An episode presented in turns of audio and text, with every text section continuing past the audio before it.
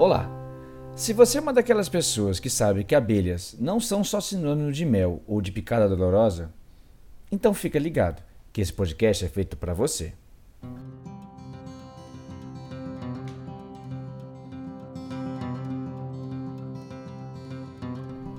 Meu nome é Guilherme Castelar e esse é o podcast Abelha. Ele é produzido pela Associação Brasileira de Estudo das Abelhas.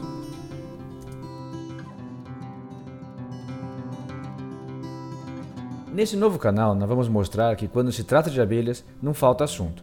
Há muita coisa para a gente conversar. Mas também não vamos nos enganar. Há muito que aprender sobre esses insetos e o quanto eles colaboram para a vida no planeta. E, claro, para a nossa vida diretamente. Afinal, a abelha não faz só mel. Elas também polinizam as plantas. Essa é, na verdade, a função mais nobre delas aqui na Terra. Com a polinização, elas tornam mais rica e diversa a flora do planeta. E também deixam o nosso morango mais suculento, a maçã mais redondinha e garante o nosso café do dia a dia. Você sabia disso? Mas eu não vou ficar aqui falando sozinho, não. Nós vamos sempre ouvir quem realmente entende do assunto. Vamos conversar com apicultores, biólogos, agrônomos, enfim, especialistas. A ideia é que o debate tenha embasamento científico, que é como a Associação Abelha trabalha. Bom, vamos parar de zoom, zoom, zoom e vamos começar logo o nosso primeiro podcast.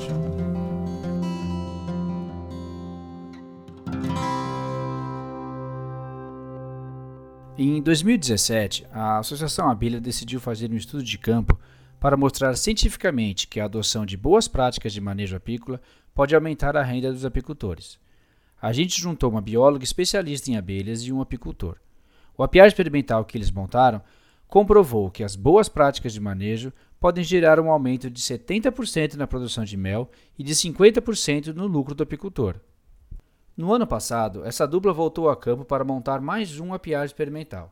Agora queriam testar outra prática que, em teoria, pode melhorar a produtividade dos apicultores. A ideia era oferecer pasto apícola, ou seja, floradas o ano inteiro para as abelhas explorarem. A gente queria saber se essa alimentação natural significa também mais produção de mel. A bióloga Katia Leixo mandou uns áudios para a gente em que conta melhor a ideia.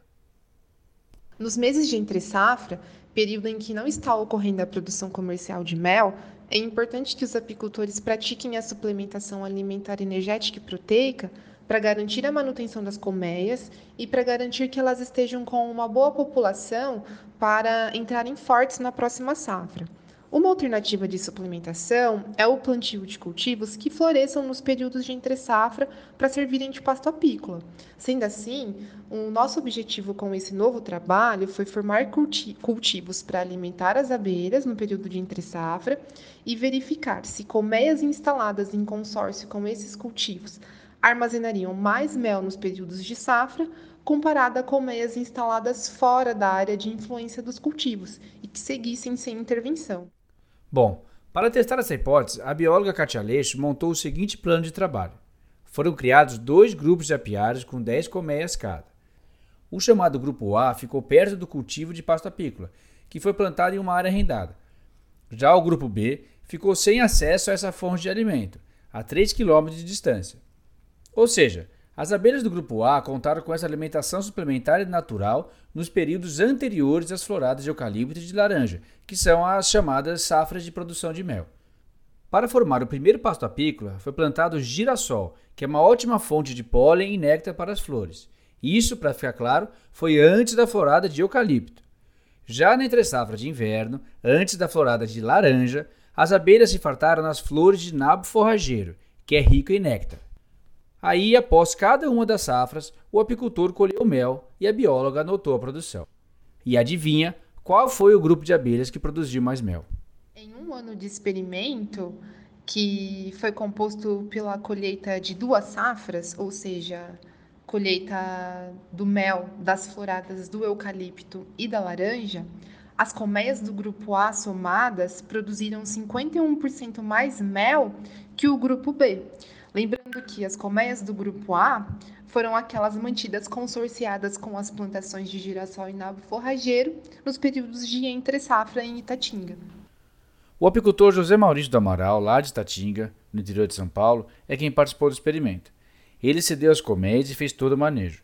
Durante o período de estudo, o Maurício sentiu que até o comportamento das colônias que tiveram acesso ao pasto apícola foi diferente a gente plantando o nabo forrageiro, plantando o girassol, aí colocando a abelha para uma alimentação, em vez de dar uma alimentação artificial, ela se manteve melhor na cultura do girassol e do nabo, e você percebia que a abelha indo buscar o alimento no campo, é, a postura dela, a postura da rainha, o desenvolvimento do enxame é bem melhor e maior do que você manter ele tratando artificialmente com açúcar e as proteínas que você dá.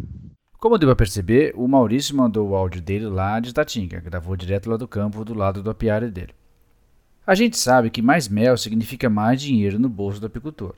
Só que o estudo não teve a intenção de calcular esse aumento de lucratividade, como a Kátia explica para gente. Nós apenas quantificamos o retorno financeiro com a produção do mel, comparando colônias alimentadas com os cultivos e colônias não alimentadas. Considerando os custos com arrendamento, insumos e serviços agrícolas, não houve um lucro significativo. No entanto, o apicultor terá um retorno financeiro positivo proporcional ao tamanho da área cultivada, à quantidade de colmeias produtivas consorciadas com os cultivos e o aproveitamento da produção desses cultivos, como, por exemplo, a comercialização de sementes de girassol ou o uso das plantas para silagem para alimentação de gado. Ou seja, no estudo, o nabo forrageiro e o girassol foram usados apenas como fonte de alimento para as abelhas.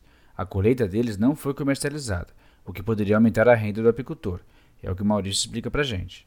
Bom, a gente começou o projeto, não era assim tanto para visar lucro, que a nossa área, a nossa propriedade era pequena, então a gente sabia que não ia dar um lucro grande. Mas é, o intuito nosso era o que? Era manter os, preparar os enxames para chegar numa florada, uns enxames bom, usar as boas práticas apícola. E foi o que a gente fez. Então a gente manteve, mas é sim uma coisa rentável para o produtor, tanto de mel quanto dos de grão, porque ele pode usar é, uma área maior para produzir o girassol em grão ou pode usar também para silagem de gado, de boi, de vaca. E o produtor, o apicultor, ele extrai mel tanto do girassol quanto do nabo forrageira. Então é uma coisa assim lucrativa para os dois. Como o experimento mostrou, as abelhas preferem o alimento natural oferecido pelo pasto apícola, que no nosso estudo usou plantas cultivadas como o girassol mas nada impede que seja composto por plantas silvestres. A bióloga Katia Leixo explica que quanto mais rica for a oferta de flores, melhor para as abelhas. Tanto o pasto apícola formado por plantas cultivadas, como o girassol, uh, o nabo forrageiro e algumas frutíferas, quanto o pasto apícola formado por plantas nativas, é sempre a melhor opção para as abelhas, pois os recursos disponibilizados a elas são totalmente de origem vegetal e provém de plantas que são altamente atrativas para elas. Para vocês terem uma ideia, nas abelhas, a coleta de alimento em diferentes espécies de plantas é super importante porque representa uma estratégia para garantir a boa qualidade do alimento que é oferecido às larvas. Por exemplo, se no pólen coletado as abelhas elas ficam expostas a compostos com o papel na defesa da planta contra seus inimigos, misturar o pólen de uma variedade de plantas pode diminuir os efeitos negativos desses compostos e prevenir a morte das larvas por intoxicação. Outra vantagem da formação do pasto apícola é que, além né, de servir para a alimentação das abelhas, as florações do girassol e nabo forrageiro, especificamente, contribuem para encher as melgueiras dos apiários com, com mel. Já deu para perceber que tanto as abelhas quanto os apicultores saiam ganhando com a oferta de pasto apícola para os insetos. Mas e o agricultor? Um fazendeiro, por exemplo, que cultiva girassol, ele ganha alguma coisa com as abelhas? No nosso experimento, nós não avaliamos a polinização e produtividade do girassol, pois nosso foco com a cultura foi a alimentação das abelhas. No entanto, os experimentos de polinização não seriam necessários, pois na literatura científica está bem estabelecido que o girassol é uma planta altamente dependente de polinização animal, o que significa que na presença das abelhas ocorre um incremento de 40 a 90% na produção de sementes. Do ponto de vista monetário, sim, o produtor de girassol ele deve avaliar a possibilidade de investir em abelhas. Bom, acho que já ficou claro que todo mundo tende a ganhar quando a apicultura e a agricultura andam juntas. Ganha o apicultor, ganha o produtor rural e ganham as abelhas. E se elas bem, nós estamos bem também.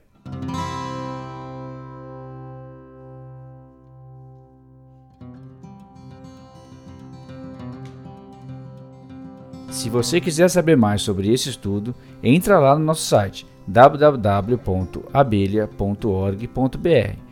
A gente publicou um artigo mostrando tudo o que foi feito e os resultados colhidos.